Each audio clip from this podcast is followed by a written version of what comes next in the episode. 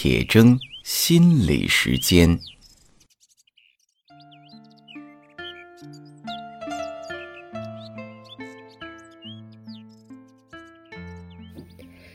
大家好，我是刘铁铮。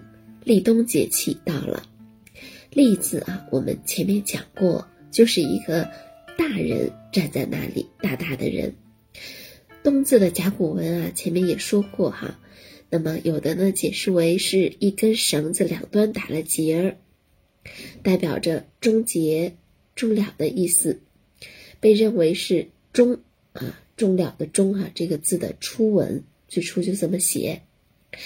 还有一种解释呢，认为那根像线段一样的，是代表着脐带，那么两端的两个圈儿呢，分别是代表了胎儿和胎盘，所以冬字啊，代表了分娩的结束。当胎儿啊离开了温暖舒适的母体的时候，第一个感觉呢，必然是寒冷的。后来啊，这个。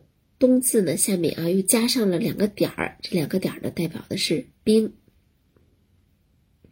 那么不管是哪一种解释啊，这个冬啊，它都代表了终点结束啊这个意思，所以它是四季的最后一季，是一年的结尾。那么立呢，它是一个人顶天立地的站着哈，那立冬啊，就是宣布哈，冬天立在大地上了。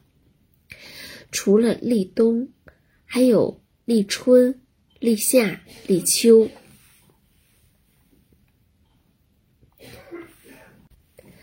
每个季节都是立着，立哈对我们人来说是非常非常重要的。